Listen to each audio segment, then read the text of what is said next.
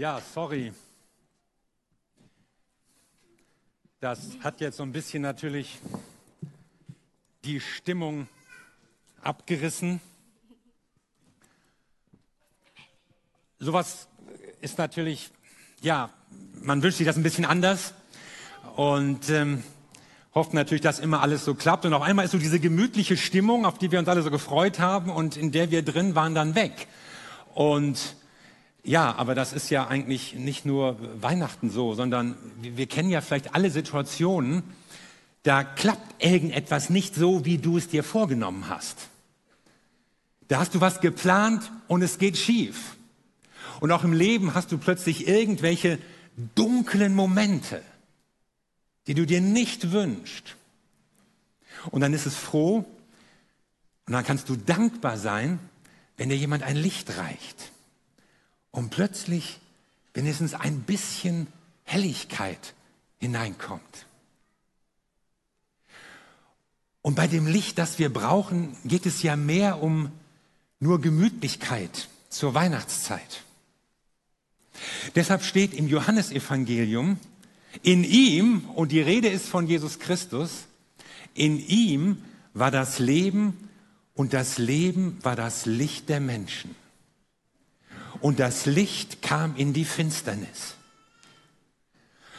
Und das ist natürlich etwas Schönes. Ja, Finsternis ist ja etwas, was uns beunruhigt. Dunkelheit kann uns Angst machen. Ja, ihr kennt das ja von Kindern. Kinder haben im Dunkeln fast immer Angst, wollen nicht im Dunkeln einschlafen. Und man muss dann so ein kleines Schlaflämpchen machen. Und damit sie überhaupt einschlafen. Dunkelheit ist was Unheimliches. Ich war irgendwann mal vor paar Monaten so zum Beten habe ich mich mal ein paar Tage in die Natur zurückgezogen. Denn ich meine, in der Stadt, wo ihr so lebt, da ist es ja eigentlich nie richtig dunkel. Da ist ja immer ein bisschen hell. Selbst wenn du mitten in der Nacht auf die Straße gehst, du siehst immer was. Aber so im Wald, da sieht das anders aus. Und da bin ich eines Morgens mal wirklich früh aufgestanden, vor Sonnenaufgang. Ich wollte dann so betend in den Morgen gehen. Und kaum war ich aus der Siedlung raus und war im Wald, da war es wirklich stockfinster. Also ich konnte mit Mühe so den Weg, ich hatte nicht so ein Lämpchen dabei, ich konnte mit Mühe den Weg sehen, also ich bin jetzt nicht so irgendwelche Bäume geknallt, aber ein bisschen unheimlich äh, war mir schon. Was mag hier im Wald los sein? Was, wenn ich nicht der einzige Wolf im Wald bin? Und man sagt das ja auch so im übertragenen Sinne, ja so meinetwegen im Hinblick auf politische Perspektiven oder zukünftige Situationen. Oh, das sieht düster aus. Die Zukunft liegt im Dunkeln. Ja, das liegt sie. Wir wissen nicht, was kommt. Aber manchmal ist das auch gut, oder? Wenn uns damals im März 2020 jemand gesagt hätte, dass wir uns nach zwei Jahren noch mit der Corona-Pandemie rumschlagen würden, wir wären, glaube ich, verzweifelt zusammengebrochen. Manchmal ist es gut, dass wir nicht alles wissen, was kommt. Dass wir die Zukunft nicht kennen. Hauptsache, wir kennen den, der die Zukunft kennt. Und deshalb brauchen wir ein Licht für unser Leben, ein Licht in dieser Welt. Und das Licht ist ja etwas Aktives. Also dieses kleine, unaufdringliche Lämpchen, es vertreibt sofort die Finsternis. Es ist etwas Aktives, gegen das die Finsternis nichts machen kann. Die Finsternis kann jetzt nicht, nicht stärker finstern oder irgendwas gegen das Licht unternehmen. Nein, wo das Licht hinkommt, da wird es ein bisschen hell. Da macht es einen Unterschied.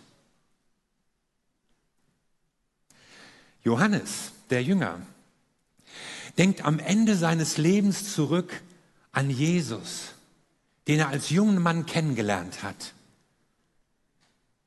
dem er erst mit Neugierde gefolgt ist und dann immer mehr merkte, als er sah, was er tat, hörte, was er redete, beobachtete, was durch ihn passierte, immer mehr merkte, dieser Jesus ist wirklich Gottes Retter.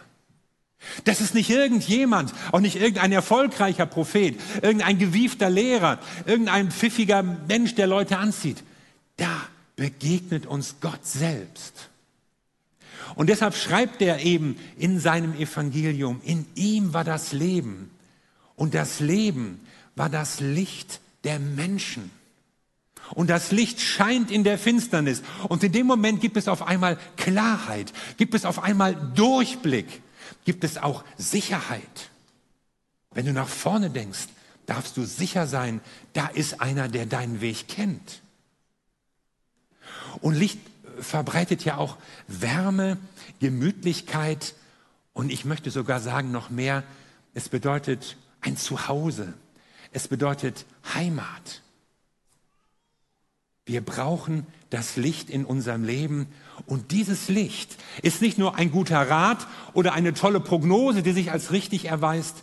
Dieses Licht ist eine Person und es hat einen Namen Jesus. Und so könnte es aussehen, wenn man aus der Dunkelheit hineinkommt in das Licht.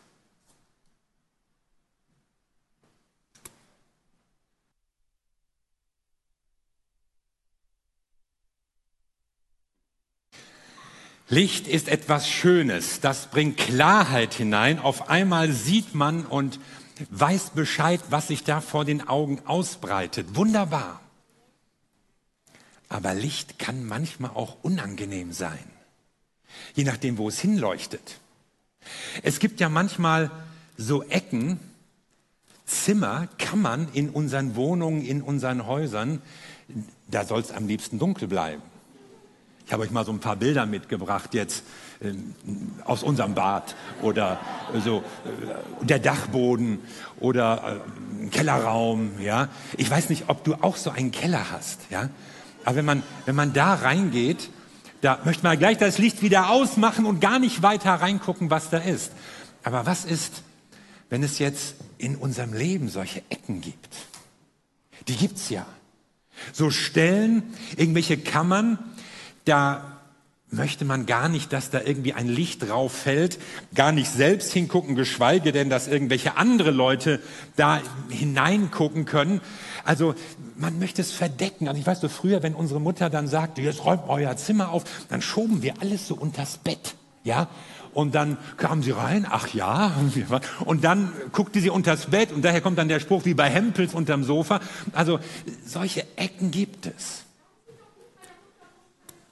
Ja, genau. Jetzt bringe ich noch Mütter hier auf Ideen. Oh nein, jetzt guckt sie auch bei dir unters Bett. Schlimm.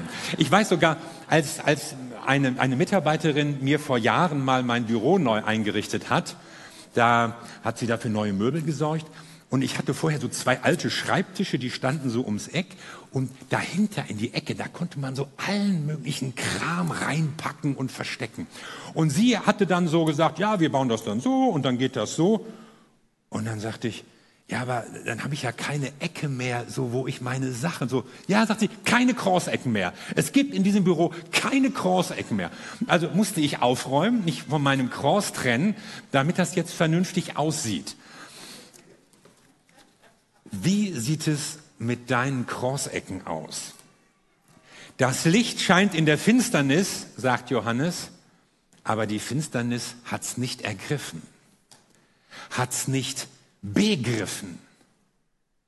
Also da ist eine Riesenchance, aber sie ergreift es nicht, sie begreift es nicht. Und ich frage dich jetzt, Johannes, ja, war das dann alles umsonst? Das mit Jesus, wenn die Finsternis es nicht ergreift? Das war das wahre Licht, schreibt Johannes weiter, das alle Menschen erleuchtet, die in diese Welt kommen. Es war in der Welt und die Welt ist durch dasselbe gemacht und die Welt erkannte es nicht. Er kam in sein Eigentum und die Seinen nahmen ihn nicht auf. Warum? Weil es in unserem Leben Ecken gibt, da wollen wir gar nicht, dass es hell wird. Was sind das für Ecken? Das sind die Sachen, die, die wir an uns nicht mögen. Die Gott natürlich auch nicht gut findet. Das Böse, die Sünde eben.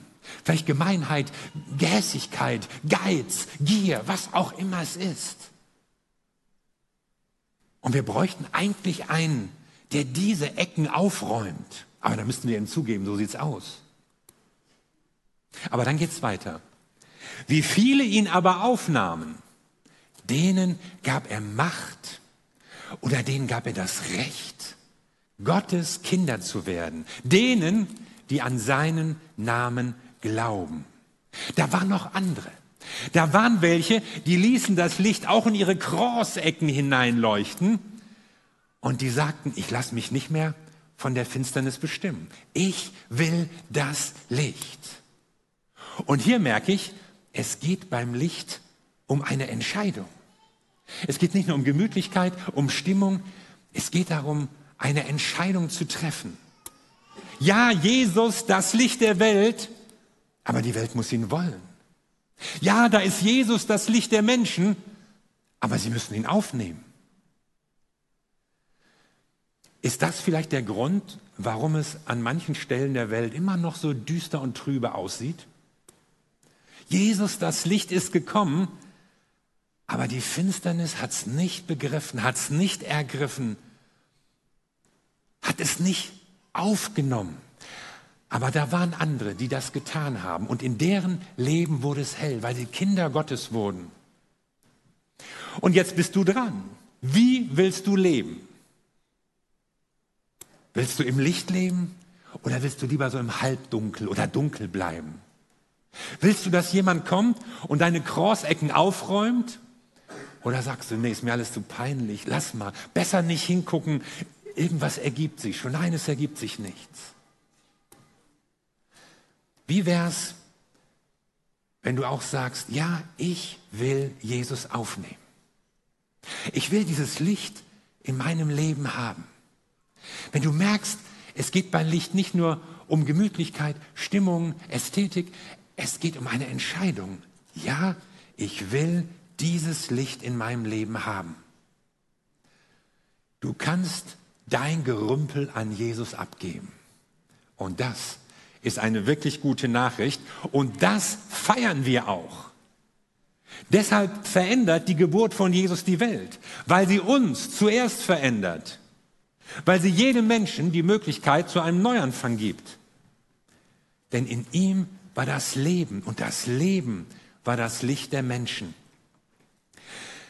Wenn du Jesus kennenlernst, dann wird es bei dir hell und dann ist jemand da, der in deinem Leben aufräumt. Dann ist Jesus nicht nur das Licht, von dem wir hoffen, dass es uns Klarheit schenkt für morgen und übermorgen, sondern auch das Licht, das das Böse besiegt, sogar das Böse in unserem Leben. Und das ist die Botschaft, die Weihnachten ihren Anfang genommen hat. Und wir wollen dich nochmal mitnehmen in ein Lied, das so diesen Bogen spannt von der Krippe zum Kreuz. Und während du so hörst, denk einfach drüber nach. Lass das auf dich wirken und vielleicht triffst du für dich heute auch eine Entscheidung.